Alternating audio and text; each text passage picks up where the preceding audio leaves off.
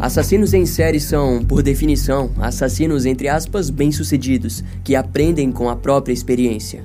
Pelo menos é assim que a unidade de apoio investigativo do FBI os descreve.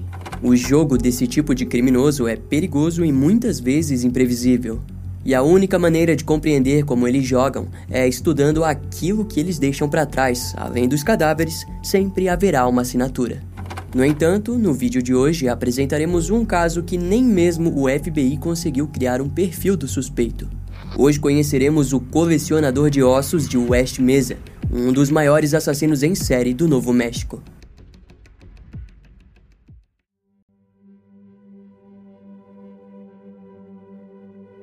Em meados de outubro de 2008, uma mulher chamada Christine Ross havia recém se mudado para a região de West Mesa, em Albuquerque.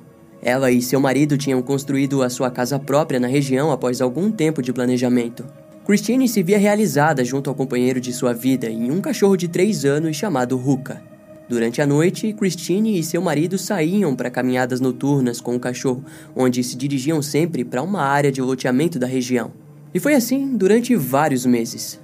Até que no dia 2 de fevereiro de 2009, em uma noite de passeio, o cachorro Ruka foi atraído por um objeto em especial que ele não parava de cheirar. Quando Christine se aproximou do item, ela percebeu que parecia ser um osso humano. Ao pedir a opinião do marido, eles decidiram tirar uma foto e enviar para a irmã de Christine, que era enfermeira. Algum tempo depois, a mulher respondeu dizendo que realmente aquilo poderia ser um osso humano. O casal então ligou para as autoridades, que imediatamente isolaram o local. E de acordo com a polícia, o osso era de fato humano. Diante uma investigação mais complexa, uma vasta área foi analisada e mais ossos começaram a surgir. Com o osso em mãos, a polícia notou que em 2008 o projeto de loteamento havia sido interrompido depois que os vizinhos reclamaram de uma infiltração que estava ocorrendo no local. Para lidar com a situação, a incorporadora imobiliária KB Homes, que estava sendo responsável pela construção, construiu um muro de contenção para canalizar as águas pluviais para uma lagoa de retenção próxima ao local onde os ossos estavam, indicando que aquilo havia causado a exposição. Cerca de 24 policiais, ao lado de antropólogos, médicos e até voluntários, vasculharam uma área relativamente grande que se estendia com vários vestígios de ossos até próximo das residências vizinhas. Em pouco tempo, os investigadores perceberam que, devido à quantidade de casas na região, era bem provável que muita terra já havia sido retirada e levada para longe, o que significava que poderia haver muitos ossos na parte de baixo das residências do loteamento que foram perdidos para sempre e foram para outro lugar desconhecido. E surpreendentemente, mais ossos foram encontrados depois de uma escavação de cerca de 5 metros de profundidade. Além do mais, a maioria dos ossos estavam parcialmente intactos, enquanto outra parte havia sido nitidamente danificada pelo maquinário usado no local.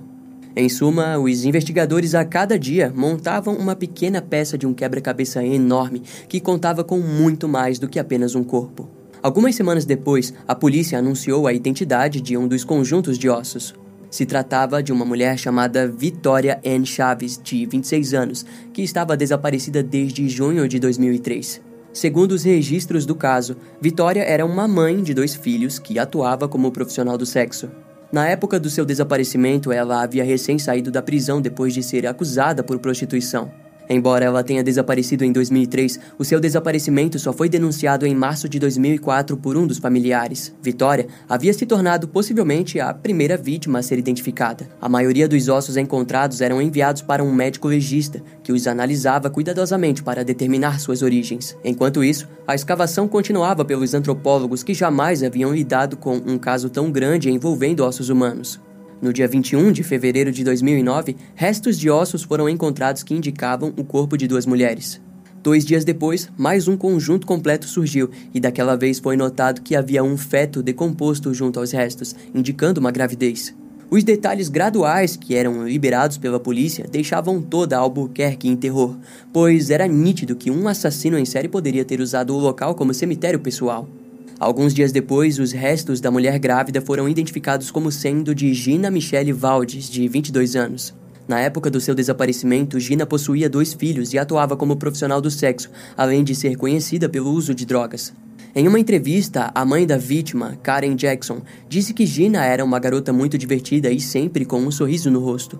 Contudo, o seu vício em drogas a levou para um lugar obscuro, que também a garantiu dias dentro de um quarto como forma de lidar com seu vício, até que ela teve o seu desaparecimento relatado em setembro de 2004. Naquela altura das buscas, os primeiros pedaços de ossos encontrados finalmente passaram a formarem conjuntos completos, indicando que Gina seria o oitavo corpo encontrado e o segundo identificado. No entanto, quase que instantaneamente a contagem subiu para 10 e a polícia se viu em frente ao óbvio. Analisando a cena do crime em uma grande escala, os investigadores observaram que havia um padrão de distanciamento de cada um dos corpos de 10 a 30 metros. Em tese, os corpos pareciam ter sido minimamente danificados pelas construções aos seus redores, o que também significava que alguns deles eram recentes. Em uma entrevista de imprensa, o chefe de polícia de Albuquerque, Ray Schultz, disse que a cena do crime de West Mesa era uma das maiores cenas de crime da história da cidade. Na época, a suposição de que as garotas haviam sido mortas por um único assassino significava exatamente aquilo que todos temiam. Sabendo disso, o jornalista Jeff Proctor do Albuquerque Journal escreveu que a polícia estava com medo de usar o termo assassino em série. Contudo, frente à pressão, Ray Schultz acabou dando uma nova coletiva de imprensa, onde declarou que todos os restos eram antigos o bastante para provar que não havia um assassino em série ativo em Albuquerque. A declaração foi contra a opinião geral dos jornais e do público, pois parecia que Ray estava menosprezando a morte de uma dezena de mulheres. A verdade, no entanto, era de que por trás das cortinas, os investigadores foram aconselhados a revisitarem casos de profissionais do sexo desaparecidas que datavam desde 1980. De acordo com o médico legista, os corpos encontrados naquela altura estavam enterrados a menos de 10 metros, o que indicava que o criminoso poderia estar ativo desde os anos 2000. E para mais dor de cabeça para Ray, a hipótese combinava com uma lista que estava sendo preenchida por nomes de jovens desaparecidas na região que datavam do ano de 2001 a 2006. Foi então que a identificação de uma terceira e quarta vítima surgiram para deixar as investigações em uma inclinação ainda mais mórbida. Principalmente porque elas não seriam nada diferentes de Gina Michelle Valdes e Vitória N. Chaves. Em outras palavras, um padrão estava sendo descoberto.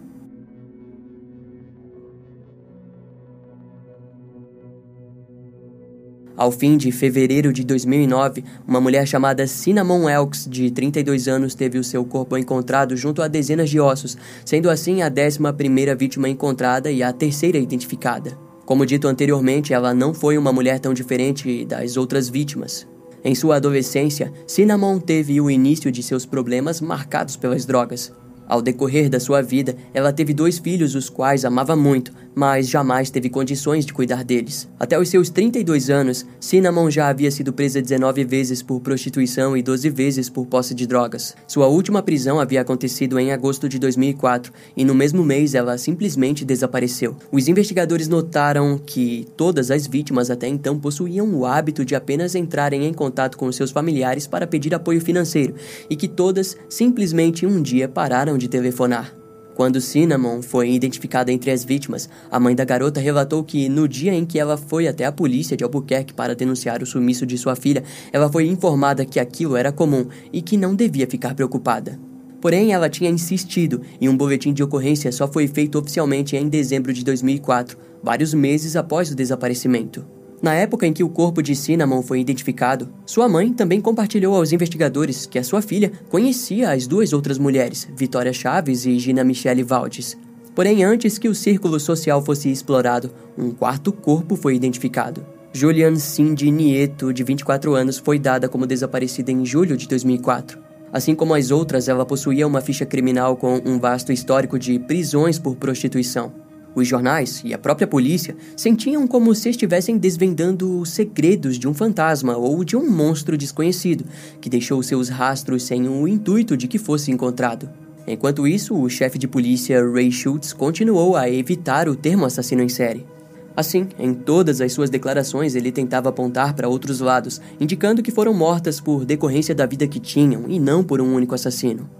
Inicialmente, a investigação estava apostando em ex-namorados das vítimas ou colegas de trabalho, mas era nítido que as vítimas não eram pessoas fixas a ponto de terem colegas homens ou namorados. Diane William, mãe de Cinnamon Elks, foi uma testemunha importante, pois passou a compartilhar que um dia ouviu sua filha dizendo que ela e as outras profissionais do sexo tinham medo de um policial sujo que supostamente estava matando suas colegas em Albuquerque. Além disso, ela contou que durante o tempo que sua filha ficou desaparecida, havia recebido ligações de pessoas contando histórias de que Cinnamon foi decapitada e enterrada nos arredores de West Mesa. Diane também não deixou de contar que tudo isso já havia sido dito para a polícia no passado, ou seja, na época ninguém se importava com os desaparecimentos de profissionais do sexo e a polícia evitava gastar recursos em investigações. A mãe de Gina Michelle Valdes, Karen Jackson, seguiu firme ao lado de Diane, confirmando que também havia ouvido os rumores. Mas, infelizmente, mesmo que as mães das vítimas desejassem lutar por suas filhas, parecia que era tarde demais principalmente quando 11 conjuntos completos de ossos já haviam sido formados. Contudo, foi durante essa falta de esperança que o trabalho de uma detetive surgiu para mudar o rumo das investigações. Só que, primeiramente, você precisa conhecer um pouco sobre ela. Ida Lopes nasceu em Albuquerque, no Novo México. Desde pequena, foi influenciada a seguir a carreira de policial. Depois de finalizar o ensino médio e se formar na faculdade, ela procurou se inscrever na academia de polícia. Após passar nas diversas provas, Ida conseguiu uma vaga no Departamento de Polícia de Albuquerque, onde, diante sua notoriedade, acabou se tornando detetive. Antes dos acontecimentos de 2009, ela foi posta em uma investigação enorme envolvendo a zona de guerra da Avenida Central de Albuquerque. O local era conhecido dessa forma devido ao alto número de violência, drogas, bebidas e selvageria sexual. Atualmente, o local foi renomeado para Distrito Internacional, como forma de apaziguar sua imagem. No entanto, em meados de 1991, a zona de guerra era conhecida por ser um bairro sexual. Em suas investigações, a detetive percebeu que as mulheres que trabalhavam naquela área estavam sempre em constante perigo. Diante aquela realidade, Ida desejou fazer algo a respeito, principalmente ao analisar que muitas das mulheres presentes no local eram mais novas do que ela. Assim, durante boa parte da sua carreira profissional, ela tratou de chamar essas profissionais do sexo como suas meninas, pois fazia de tudo para as proteger dos perigos que a vida nas ruas oferecia. No entanto, em 2001, Ida foi afastada após enfrentar um problema de saúde grave. Mas, após quatro anos, ao retornar, ela foi imediatamente posta na unidade de casos arquivados de Albuquerque. Lá, Ida encontrou o caso de desaparecimento de Gina Michelle Valdes, desaparecida desde setembro de 2004. Foi então que a detetive percebeu que algo estranho estava acontecendo na zona de guerra. Quando ela recebeu o caso de Gina, acreditou se tratar de um caso isolado, mas logo notou que mais mulheres estavam desaparecendo dentro de um mesmo perímetro. Analisando os casos, ela formou uma linha cronológica de desaparecimentos que começavam desde 2001, de jovens de idades entre 16 e 24 anos. Sua lista contava com 24 mulheres desaparecidas, mas apenas em 17 casos ela conseguiu com os familiares os registros dentários das garotas. No entanto, eventualmente, sua investigação e principalmente a sua lista acabaram se perdendo em meio a registros e casos mais chamativos para o Departamento de Polícia de Albuquerque. Obviamente, é bem provável que os seus superiores não tenham incentivado a investigação. Desse modo, a lista só retornaria a ser mencionada no ano de 2007, quando a jornalista Meg Shepard ficou sabendo através de contatos dentro da polícia de que a lista vinha sendo ignorada pelo departamento. Indignada, ela decidiu publicar um artigo no jornal em que trabalhava no dia 15 de setembro de 2007, que falava sobre cada um dos desaparecimentos. Na época, o artigo foi ignorado pelos leitores do jornal, policiais e pela comunidade geral, que diziam que não havia nada de intrigante naquilo. Afinal, para eles não era nada mais do que uma lista de profissionais do sexo desaparecidas em meio a uma cidade de meio milhão de pessoas. Porém, as suas opiniões mudaram quando, em fevereiro de 2009, o cemitério de West Mesa foi encontrado. Conforme as mulheres eram identificadas, os moradores perceberam que muitos nomes já haviam surgido anos antes na lista da detetive Ida Lopes. Naquela altura dos acontecimentos, o chefe de polícia, Ray Schultz, finalmente revelou a primeira informação sobre a causa da morte. Todas elas foram supostamente estranguladas ou sufocadas. O caso estava sendo investigado 24 horas por dia e sempre haviam policiais na cena do crime cuidando para que nada fosse adulterado ou danificado. Até esse momento, para relembrarmos, a polícia contava com 11 corpos montados e apenas quatro deles foram identificados. Diante a enorme diferença de tempo, os investigadores acreditavam que o restante das vítimas completaria a cronologia dos assassinatos. como também acreditavam que as outras vítimas compartilhariam características parecidas e provavelmente eram profissionais do sexo da zona de guerra. Então, em março de 2009, os investigadores responsáveis pelo caso já utilizavam abertamente a lista de mulheres desaparecidas de Ida Lopes e tentavam identificá-las a partir de registros dentários e por testes de DNA. Até mesmo a própria detetive foi envolvida no caso, mas não havia muito o que ela fazer, pois o caso não pertencia a ela. Porém, em abril de 2009, mais vítimas foram identificadas. Na primeira semana foi compartilhado que uma delas era Verônica Romero, de 28 anos, vista pela última vez em fevereiro de 2004, próxima ao centro da zona de guerra. De acordo com as investigações, ela fazia parte da lista de Ida Lopes e carregava consigo todas as características já vistas. Verônica era viciada em drogas, possuía uma vida difícil e atuava como profissional do sexo. A diferença é de que no relatório de Ida foi visto que testemunhas tinham dito que viram a vítima entrar em uma caminhonete branca na época do seu desaparecimento. Verônica Romero ocupa o lugar da sétima a ser encontrada no cemitério de West Mesa e a quinta a ser identificada publicamente. Os legistas informaram que, devido ao grau de decomposição e o nível de degradação dos ossos, era impossível determinar muitos fatores sobre sua morte. Depois dela, as autoridades anunciaram a identificação de Mônica Candelaria, de 21 anos, que havia sido vista pela última vez no dia 11 de maio de 2003, ao sul de Albuquerque, próximo à zona de guerra. Na época do seu desaparecimento, o caso permaneceu nas mãos do departamento do xerife do condado de Bernalillo. Em seus relatórios foi compartilhado que a mãe da vítima informou que havia ouvido um boato de um homem chamado Isaac, que a disse que Mônica tinha sido morta e enterrada na região de West Mesa. Daquele modo, as autoridades fizeram uma busca e escavação pela região de West Mesa junto aos familiares, mas nada foi encontrado.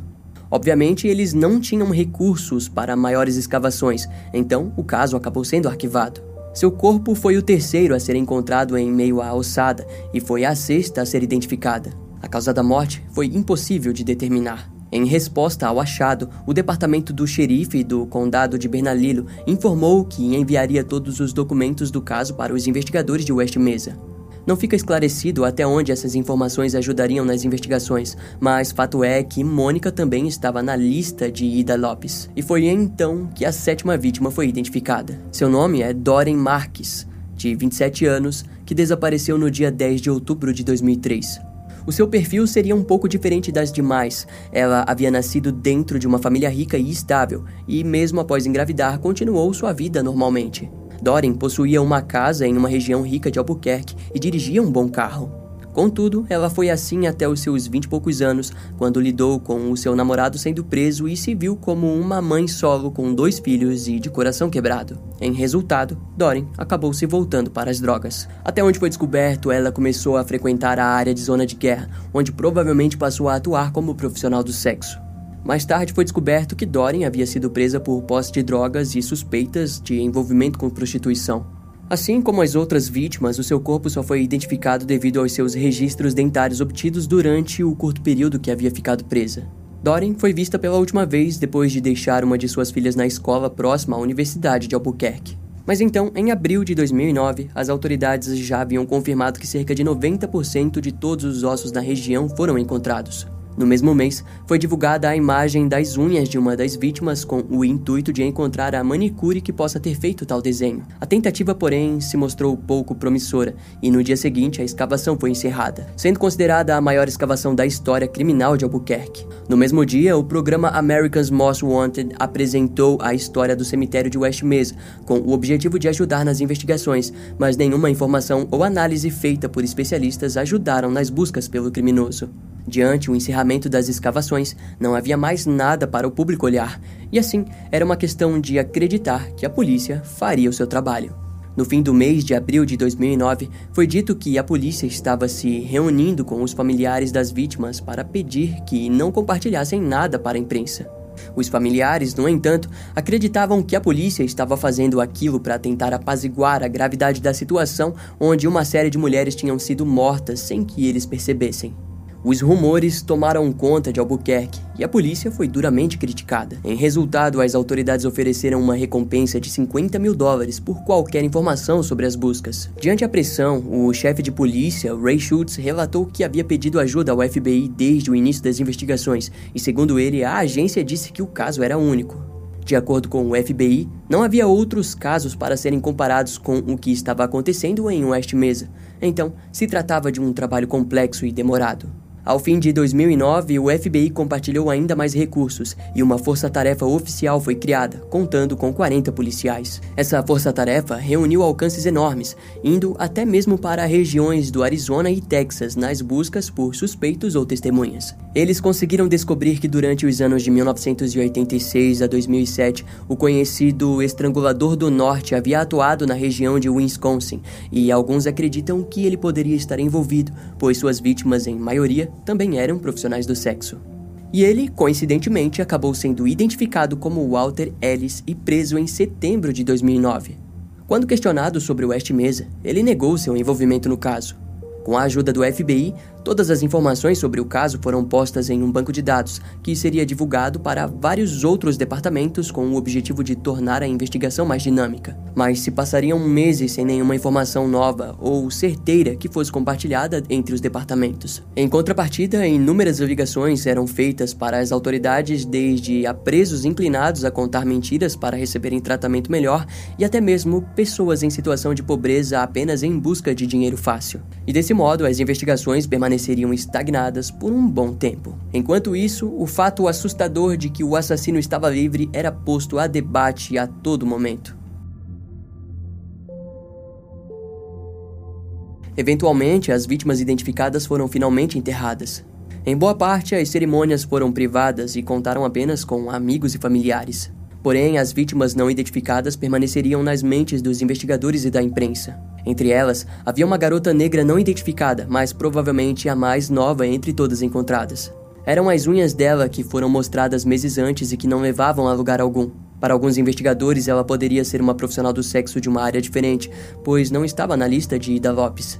A garota tinha uma fratura no nariz, o que indicava que poderia ter sido ferida no passado. Um fator interessante dos seus restos era o corte encontrado nos ossos de suas pernas, que mostravam um ataque brutal com uma faca ou algo parecido. Sua identidade ficou desconhecida até novembro de 2009, quando ela foi dita como Sylvania Edwards, de 15 anos, que havia desaparecido no verão de 2003 depois de fugir de um lar adotivo. De forma preocupante, ela era uma moradora da cidade de Lawton, em Oklahoma, ou seja, cerca de 800 quilômetros de West Mesa.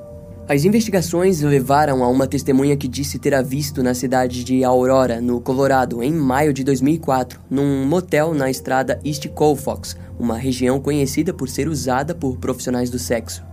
Assim, os investigadores acreditam que ela possa ter se envolvido com vários clientes entre a Interestadual 40 até chegar no Novo México. Segundo a porta-voz do Departamento de Polícia de Albuquerque, Nadine Hembe, os investigadores tinham motivos para acreditar que ela estava viajando junto a um grupo de três mulheres. O seu perfil não encaixava no perfil de todas as vítimas, principalmente por ser negra e muito mais jovem do que as outras vítimas que costumavam ser latinas ou brancas. Sua identidade foi descoberta através de registros dentários solicitados do estado de Oklahoma, que confirmaram sua identidade.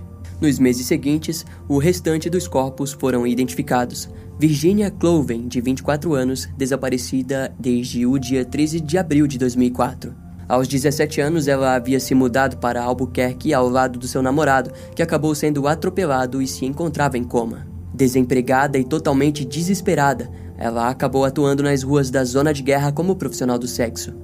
O último contato que seus pais tiveram com ela aconteceu em junho de 2004, quando ela ligou para dizer que possuía um novo namorado. O seu desaparecimento só foi denunciado em outubro de 2004, cerca de quatro meses desde o último contato. Em seguida, Evelyn Salazar, de 25 anos, desaparecida desde março de 2004. Ela foi vista pela última vez depois de voltar de uma região de família com sua prima de 15 anos. As duas foram vistas pela última vez caminhando em direção ao parque próximo ao Aeroporto Internacional de Albuquerque, que também fica próximo da zona de guerra. A sua prima, Jamie, também foi dada como desaparecida, mas inicialmente apenas o corpo de Evelyn foi encontrado entre as garotas do cemitério de West Mesa. A garota foi identificada apenas em janeiro de 2010 graças ao trabalho incrível de DNA feito pela Universidade do Norte do Texas. Depois de sua identificação, as autoridades se viram com vários fragmentos de ossos, cabelos e unhas. No entanto, ainda se questionavam que tipo de pessoa havia feito aquilo. As únicas certezas era de que o criminoso havia atacado em um período de dois anos, entre a primavera de 2003 e a primavera de 2005. Suas vítimas, na maioria, eram profissionais do sexo e possuía uma inclinação pela caça de jovens, atacando assim vítimas de 15 a 32 anos. Muitas roupas não foram encontradas no local, indicando que ele poderia ter as levado como troféu. No entanto, mesmo após mais de um ano de investigações, as causas das mortes foram concluídas como indeterminadas, embora houvesse vestígios de que possam ter sido estranguladas. As conclusões sobre o indivíduo eram tão assustadoras quanto a própria presença do mesmo. O fato era de que ele foi descrito como organizado e extremamente meticuloso. Em frente a todos esses aspectos, podemos afirmar que o colecionador de ossos de West Mesa, como ficaria conhecido, havia se tornado um dos assassinos em série mais prolíficos do Novo México. Conforme as investigações caminhavam para um encerramento fracassado, a força-tarefa decidiu voltar um pouco no tempo. Assim, eles conseguiram imagens de satélites que marcavam desde o início dos anos 2000. Quando eles observaram as imagens, não viram nada além de areia e mato, mas quando chegaram em meados de janeiro de 2004, posterior aos desaparecimentos de Mônica Candelaria, eles observaram nas imagens de satélites que haviam marcas de pneus frequentes na área. Nas imagens de março de 2004, as marcas retornaram ainda mais profundas, fato que os investigadores concluíram que o assassino estava retornando ao local diversas vezes. Essa rotina, por parte do indivíduo, se seguiu até meados de 2006, quando o local foi comprado para planejamento de um conjunto habitacional. Curiosamente, ao observarem as marcas de pneus, os investigadores perceberam que elas seguiam em direção a uma casa móvel próxima ao cemitério de corpos. A menos de 3 quilômetros, um homem e que viria a se tornar um suspeito em potencial do caso de West Mesa foi localizado e identificado. Seu nome era Lorenzo Montoya, um morador solitário da região de West Mesa. Analisando o histórico do homem, as autoridades descobriram que em dezembro de 2006, uma mulher chamada Sherika Hill entrou em um relacionamento online com Lorenzo, de 39 anos na época. Os dois combinaram de se encontrarem no trailer do suspeito durante a parte da manhã do dia 17 de dezembro de 2006. No entanto, antes de sair, Sherika entrou em contato com seu cafetão, Frederick Williams, que a levou pessoalmente até o trailer de Lorenzo. Como forma de garantia, ele a aguardou próximo ao local e assim várias horas se passaram. E após notar a demora, Frederick decidiu ir até o trailer. Ao se aproximar, ele se deparou com Lorenzo tentando carregar o corpo de Sherika até o porta-malas do seu veículo na parte de trás do trailer. Diante aquela cena, uma discussão se iniciou que fez com que Frederick pegasse a sua arma e matasse Lorenzo. Quando as autoridades chegaram no local, eles descobriram que Lorenzo havia estrangulado Sherika até a morte e depois embrulhado seu corpo com fita adesiva. De acordo com um investigador do caso, a vítima foi completamente embrulhada desde os tornozelos, joelhos e pulsos, além de que Lorenzo amarrou os restos com um cordão apertado. Diante o método, os investigadores da época teorizaram que aquele não havia sido o primeiro assassinato. Assim, o chefe de polícia Ray Schultz disse em uma coletiva que possivelmente ele já havia matado antes e seria investigado. Nas investigações sobre o passado de Lorenzo Montoya, descobriram várias coisas curiosas. No ano de 1999, ele foi visto por um policial local de Albuquerque pagando uma das profissionais do sexo da região da zona de guerra. O policial o seguiu até os arredores do aeroporto internacional de Albuquerque, onde viu Lorenzo levando-a para um beco onde tentou violentar e estrangular a mulher. Depois de ser pego em flagrante, Lourenço foi preso e ligado a vários outros crimes envolvendo prostituição e também acusação de agressão sexual. No entanto, as acusações foram todas retiradas pela mulher que, por ser uma profissional do sexo, não quis se envolver mais com a polícia. No ano de 2003, Lorenzo voltou a ser preso após tentar violentar outra profissional do sexo, mas o fim foi o mesmo. Além disso, o suspeito possuía um longo histórico de violência doméstica que datavam de 1986 a 1994. Entre os arquivos do caso, a polícia encontrou o depoimento de uma das vítimas, que disse que Lorenzo ameaçou matá-la e a enterrar no cais. Essa informação chamou a atenção dos investigadores do caso do colecionador de ossos de West Mesa, ainda mais quando descobriram que Lorenzo havia ligado para as autoridades cinco vezes entre os anos de 1991 e 2006. Nessas ligações, ele informava que o seu seu veículo havia pegado fogo. Os jornalistas do Jornal de Albuquerque, Robert Broman e Nicole Pérez, escreveram em um artigo que isso poderia ter sido uma tentativa de destruição de provas. Na época de sua prisão, em 2006, foram encontradas várias fitas em sua residência e a força-tarefa do caso de West Mesa se interessou nelas. Mas seria apenas no ano de 2016 que uma dessas filmagens seria liberada. Nela é possível ouvir o barulho de Lorenzo puxando um rolo de fita. De acordo com as autoridades, esse trecho era a parte final de uma das gravações com profissionais do sexo que ele supostamente tenha se envolvido. No mesmo ano, o jornal local de Albuquerque mostrou em imagens televisivas pequenos frames onde mulheres apareceram em filmagens. Não se sabe se estão relacionadas diretamente com Lorenzo. Nos dias de hoje, Lorenzo Montoya nunca foi acusado pelos crimes do colecionador de ossos de West Mesa, mas para muitos investigadores, ele é o principal suspeito devido às provas circunstanciais e comportamentais. Na época, o DNA coletado das vítimas foi testado no tapete retirado do trailer de Lorenzo, mas foi impossível obter uma conexão. Embora não tenha sido provado seu envolvimento em West Mesa, a polícia continua acreditando que ele possa estar envolvido em outros assassinatos não resolvidos de Albuquerque. Durante as investigações, outro suspeito surgiu para chamar a atenção das autoridades. Seu nome era Joseph Blia, Curiosamente, a ex-mulher do sujeito ligou para as autoridades e informou que o seu ex-marido costumava dirigir até a região de West Mesa para jogar lixo, entre aspas. Em suas palavras, finalizou dizendo que ele odiava profundamente as profissionais do sexo da região. Além disso, em meio aos itens descobertos durante as escavações de ossos em West Mesa, foi encontrado um ticket de uma planta. Quando os investigadores seguiram a origem desse ticket, chegaram em um viveiro de plantas. E adivinha? Joseph trabalhava em uma empresa de paisagismo de Albuquerque e era um cliente regular daquele local. Alguns empregados informaram a polícia de que ele havia comprado diversas plantas e parecia realmente as amar. Em sua ficha criminal foi observado que Joseph possuía passagem pela polícia desde os anos 70, em grande parte envolvendo acusações de roubo, invasão e roubo de roupas íntimas de mulheres. No ano de 2000, Joseph foi preso após se expor em público. Na época, os policiais que atenderam ao chamado encontraram no carro dele várias fitas isolantes. Oito anos depois, Joseph foi acusado por uma de suas ex-esposas por agressão doméstica. Suas ex-esposas também contariam que Joseph possuía o hábito de trazer lembranças das profissionais do sexo com quais se envolvia. Depois de se apresentar como um suspeito em potencial, uma vigilância intensiva foi aplicada. Quando algumas mulheres da zona de guerra foram entrevistadas, elas relataram que Joseph era um homem violento e que até tentava as amarrar. Em tese, todas elas eram aconselhadas a evitarem ele. Nessa onda de investigações, a polícia descobriu que Joseph havia tido o seu DNA colhido durante sua prisão de 2008. Assim, ele foi testado e conectado positivamente a vários ataques sexuais.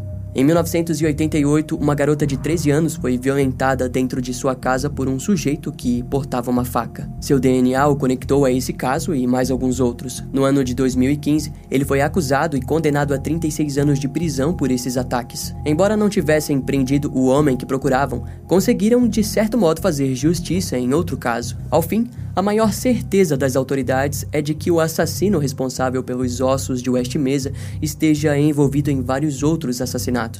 O grande problema é que o tempo mudou. Muitos familiares das vítimas já morreram e atualmente a zona de guerra é conhecida como Distrito Internacional.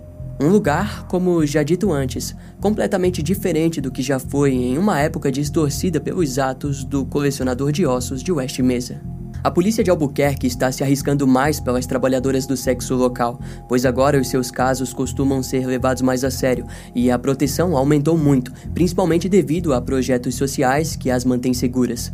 O maior projeto social é o Street Safe New Mexico, que criou uma propaganda chamada Bad Guy List, onde existe o nome de vários homens violentos e criminosos da região. O seu intuito é fazer com que todos estejam cientes dos homens perigosos que estão foragidos ou que estão envolvidos com processos judiciais violentos. O condado de Bernalillo, a polícia de Albuquerque e o FBI atualmente oferecem cerca de 100 mil dólares para qualquer informação que levem ao paradeiro do criminoso. A força-tarefa não existe mais, mas a polícia de Albuquerque ainda deixou o caso nas mãos de um pequeno grupo de investigadores. Foi a única maneira de fazer com que o caso não acabasse sendo arquivado. A detetive Ida Lopes se aposentou do Departamento de Polícia de Albuquerque no ano de 2014, mas acabou retornando por conta própria para as investigações. Para Ida, ela deve uma resolução para aquelas mulheres. Contudo, para isso acontecer, a identidade do colecionador de ossos de West Mesa deve ser desvendada, e talvez esse seja o pior mistério da vida das pessoas envolvidas no caso.